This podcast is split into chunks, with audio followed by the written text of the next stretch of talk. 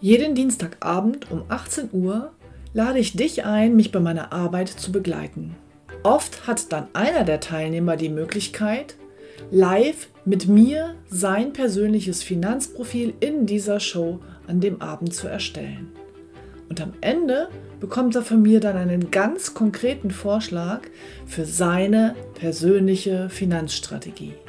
Und wenn er das möchte, kann er das dann mit mir umsetzen. Weitere Informationen und den Link dazu findest du auf meiner Homepage utegrebethiel.de.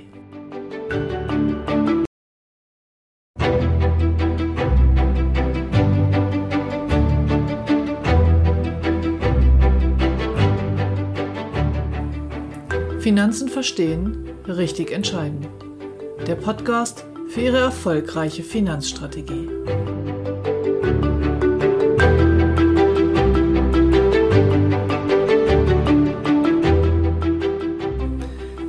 Auf besonderen Wunsch von Maria heute das Thema Altersvorsorge für Selbstständige.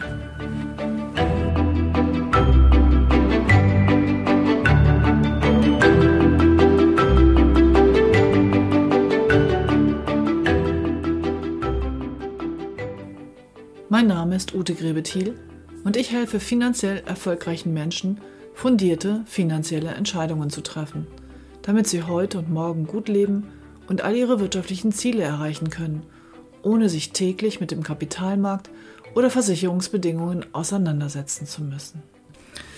Maria hat mir geschrieben. Sie hat mir ein ganz wunderbares Feedback geschickt und sie hat mich gebeten, das Thema Altersvorsorge für Selbstständige nochmal gesondert zu behandeln.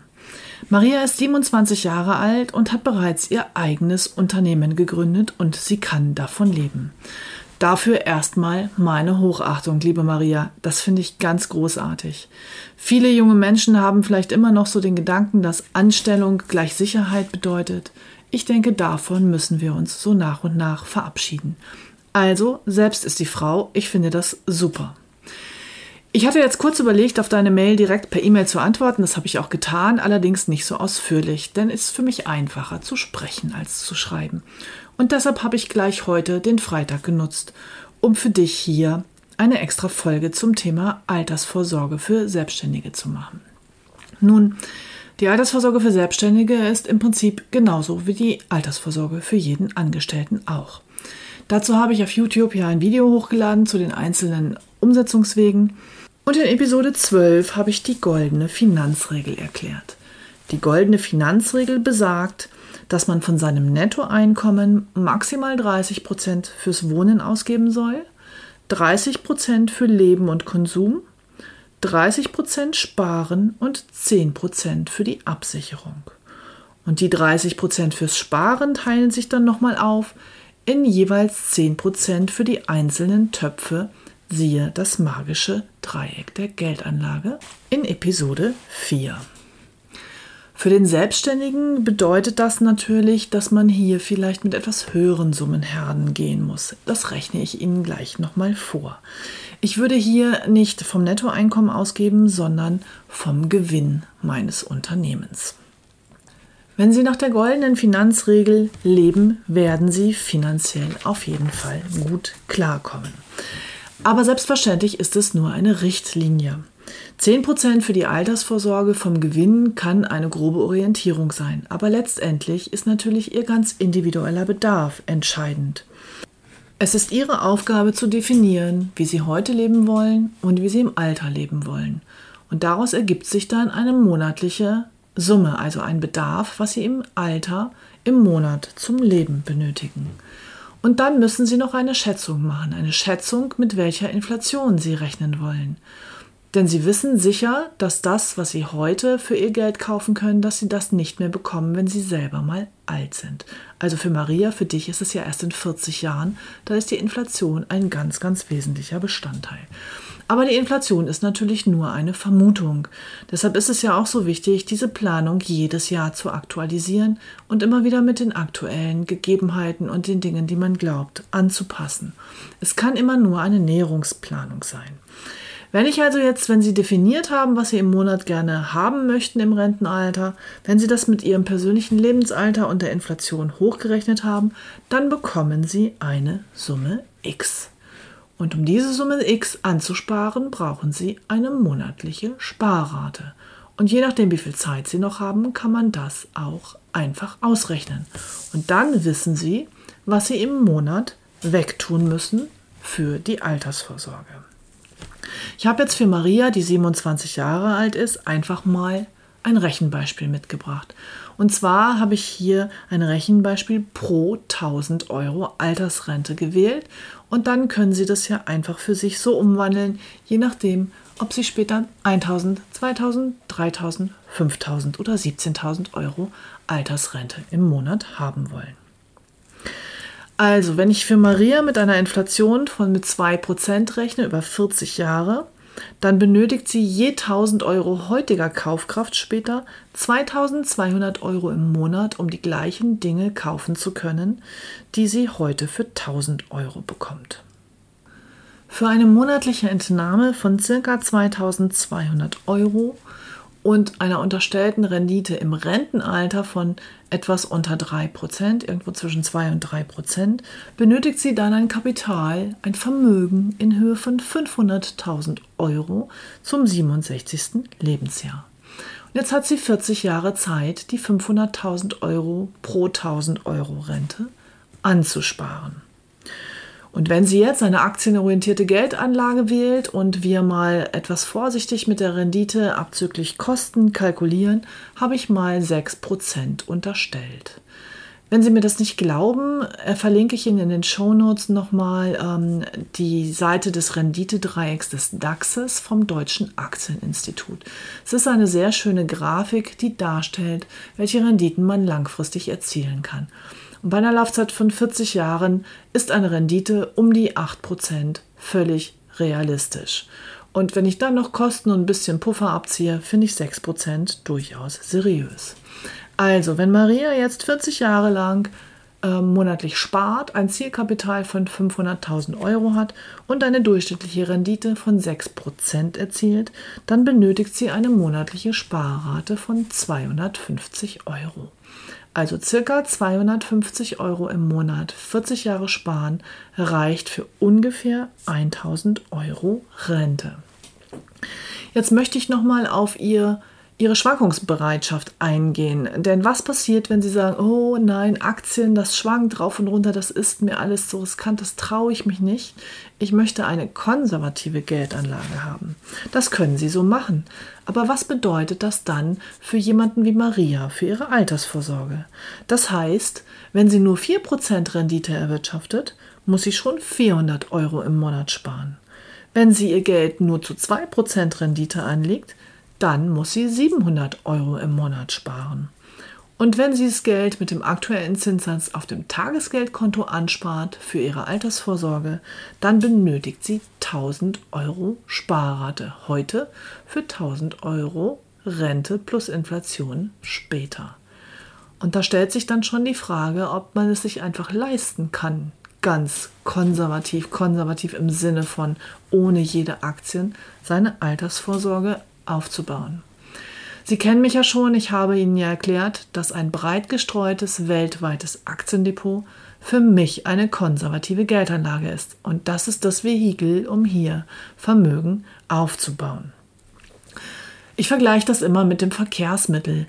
Ähm, Sie haben ein Fahrrad, Sie haben ein Auto, Sie können mit dem Zug fahren oder mit dem Flieger fliegen. Die Frage ist immer, wo es hingehen soll.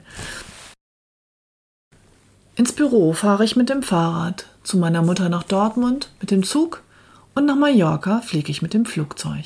Es ist einfach sehr mühsam, mit dem Fahrrad nach Mallorca zu kommen. Und das gleiche gilt für ihre Vermögensziele. Mit dem Tagesgeldkonto die Altersvorsorge aufzubauen, ist sehr, sehr mühsam. So, wenn Maria jetzt seine Altersvorsorge von nun 2.000 oder 3.000 Euro haben möchte und mit Krankenversicherung und Steuern, die dann übrigens noch oben drauf kommen auf den Betrag, den sie für sich ermittelt haben, da kommt sie dann schon auf eine notwendige Sparrate bereits heute von 500 bis 800 Euro im Monat. Wenn Ihr Business das hergibt, dann wäre es auf jeden Fall sinnvoll, genau in dieser Höhe auch mit dem Vermögensaufbau zu beginnen. Jetzt kann es aber sein, dass das die Liquidität aktuell einfach nicht hergibt. Und da möchte ich Sie nochmal dafür sensibilisieren, dass in dieser Rechnung natürlich ein Aspekt drin ist, der die Rate in die Höhe treibt und das ist die Inflation. Wer kann, sollte von Anfang an so sparen, dass er die Inflation berücksichtigt. Allerdings, wenn man noch 40 Jahre Arbeitszeit vor sich hat, dann bedeutet das natürlich auch, dass man mit der Inflation und mit der Entwicklung seines Businesses immer mehr verdienen wird. Das heißt, mit einer kleineren Sparrate zu beginnen und dann zu steigern, ist auch eine Option. Aber auch da habe ich Ihnen bereits den Zinseszinseffekt erklärt und es wird halt immer schwieriger. Also jeder Euro, der länger liegt, bringt mehr und von daher macht es Sinn, so hoch wie möglich zu starten. Jetzt haben wir also bei einer Rendite von 6% eine Sparrate von 250 Euro je 1000 Euro Rente ermittelt. Grundsätzlich muss aber nicht die Altersvorsorge komplett mit Aktien aufgebaut werden. Wie in den Episoden 20 bis 22 erläutert, haben Sie im Grunde drei Möglichkeiten, dieses Vermögen aufzubauen. Möglichkeit 1 ist die Rentenversicherung. Die Rentenversicherung ist das einzige Instrument, das Ihnen eine garantierte lebenslange Einnahme liefert. Die zweite Möglichkeit ist die vermietete Immobilie. Auch die liefert Ihnen lebenslang Mieteinnahmen, sofern das Objekt vermietet ist und vor allem ist sie völlig börsenunabhängig. Und die dritte Möglichkeit ist das flexible Depotsparen, was es Ihnen ermöglicht, im Alter auch mal größere Summen auf einmal zu entnehmen. Für so junge Menschen wie Maria macht es auf jeden Fall Sinn, sowohl in der Rentenversicherung als auch im Depot eine hohe Aktienquote zu haben. Das geht bei der Immobilie natürlich nicht. Eine Immobilie besteht zu 100 Prozent aus Immobilie. So, liebe Maria, was die Asset-Klasse angeht, habe ich dann schon mal meine Meinung geäußert. Ist auf jeden Fall eine große Aktienquote hier sinnvoll. Ähm, wenn ich deine Frage in der E-Mail richtig verstanden habe, ging es dir aber auch um das Produkt. Was machst du denn jetzt als erstes? Wie geht es los? Und da ist meine Empfehlung ganz, ganz eindeutig, mit einer Basisrente, auch genannt Rürup-Rente, zu starten. Ich hatte gestern ein Telefonat mit einer Finanzcoachin, ähm, die einfach auch die Mission hat, äh, Frauen hier zu unterstützen, finanzielle Entscheidungen selber zu treffen. Und sie sagte, dass sie fast nie Rentenversicherung empfiehlt, weil ihr dort die Kosten zu hoch sind. Nun, ich finde das ein bisschen zu kurz gesprungen. Die Rentenversicherung ist das einzige Instrument, was wirklich eine lebenslange Einnahme garantiert und lebenslange Ausgaben müssen durch lebenslange Einnahmen abgesichert sein. Und zu den lebenslangen Ausgaben, also zur Grundabsicherung, gehört für mich Essen, Trinken, Wohnen und Krankenversicherung. Diese Kosten sollten also über eine solche Garantie gesichert sein. Wenn man eine Rentenversicherung nur in der Ansparphase betrachtet, sind die Kosten am Anfang höher, als wenn ich über ein Depot mein Vermögen aufbaue.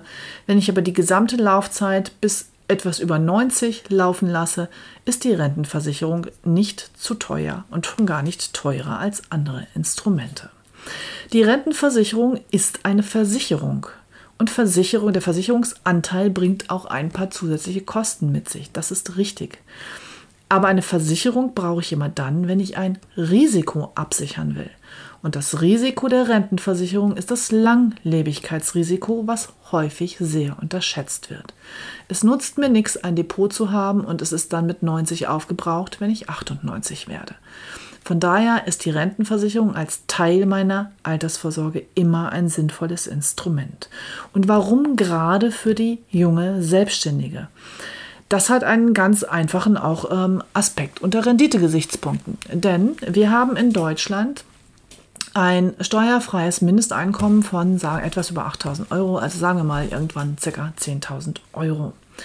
So, und wenn das Unternehmen von Maria so läuft, dass sie davon leben kann und davon Altersvorsorge sparen kann, dann wird sie auch Steuern zahlen. Vielleicht ist sie noch nicht im Spitzensteuersatz von 45% plus X, sondern nur bei 25-30% Steuersatz. Es spielt aber keine Rolle. Sie hat auf jeden Fall einen Steuersatz. Und wenn sie heute Geld in eine Basisrente einzahlt, dann kann sie das steuerlich geltend machen. Das heißt, sie bekommt einen steuerlichen Zuschuss von Vater Staat dazu mit ihrer Steuererklärung. Die Rentenauszahlung im Rentenalter wird aber, wenn sie sonst keinerlei Einnahmen hat, so gut wie steuerfrei sein. Zumindest mal bis zu Einkünften von 10.000 Euro. Das bedeutet für mich, diese Freibeträge auszunutzen, macht für jeden Selbstständigen Sinn. Wer also gar kein Vermögen hat und vorne anfängt und selbstständig ist, für den finde ich, ist die erste Absicherung, die Grundabsicherung, eine Basisrente, an die er dann bitte auch noch seine Absicherung gegen Invalidität oder Berufsunfähigkeit dranhängt. Darüber hinaus kann man dann mit dem Depot anfangen und über die vermieteten Immobilien nachdenken. Die Basisrente macht für mich erst dann keinen Sinn mehr, wenn jemand so vermögend ist oder so vermögend wird, dass er ganz, ganz sicher sein kann, dass er sowohl in der Berufstätigkeit Spitzensteuersatz zahlt, als auch im Rentenalter. Die wenigsten Menschen, die ich kenne, vor allem auch die wenigsten meiner Kunden, sind allerdings so aufgestellt, dass sie im Rentenalter auch noch Spitzensteuersatz zahlen. Von daher hat die Basisrente zwei steuerliche Vorteile. Der erste Vorteil heute, ich kann die Beiträge höher absetzen, als ich die Rente später versteuern muss. Und der zweite Vorteil ist, dass ich während der Laufzeit keinerlei Abgeltungssteuer auf meine Rendite zahlen muss. Okay, das ist jetzt in der Niedrigzinsphase und am Anfang noch kein Thema. Aber wenn Sie vermögend werden, und das ist ja das Ziel, werden Sie auch irgendwann Abgeltungssteuer zahlen müssen, weil Ihr Freibetrag dort nämlich ausgeschöpft ist. Nun ist es beim Gesetzgeber im Gespräch, ab nächstem Jahr Altersvorsorge für Selbstständige verpflichtend einzuführen. Und im aktuellen Gesetzentwurf ist dafür auch ausschließlich die Basis- oder Rürup-Rente vorgesehen. Warum macht Vaterstaat das? Warum ist das die Idee? Nun, die Idee ist einfach wirklich hier die Langlebigkeit abzusichern, also ein wirkliches monatliches Auskommen für Selbstständige im Rentenalter zu erwirtschaften, sodass die Selbstständigen niemals Sozialhilfe beantragen müssen.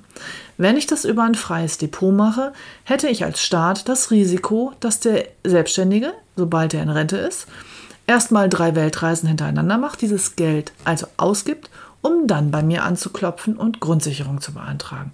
Und um das zu vermeiden, gibt es ein paar Kriterien, die hier angelegt werden.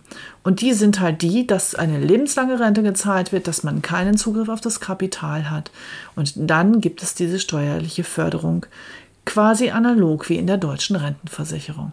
Und von daher, liebe Maria, ich kenne nun deine finanzielle Situation überhaupt nicht, aber meine Empfehlung wäre als Basisbaustein eine Basisrente ohne Garantie mit maximaler Aktienquote inklusive einer ordentlichen Grundfähigkeits- oder Berufsunfähigkeitsabsicherung in Höhe von mindestens 250 Euro je 1000 Euro Rente, die du später einmal haben möchtest.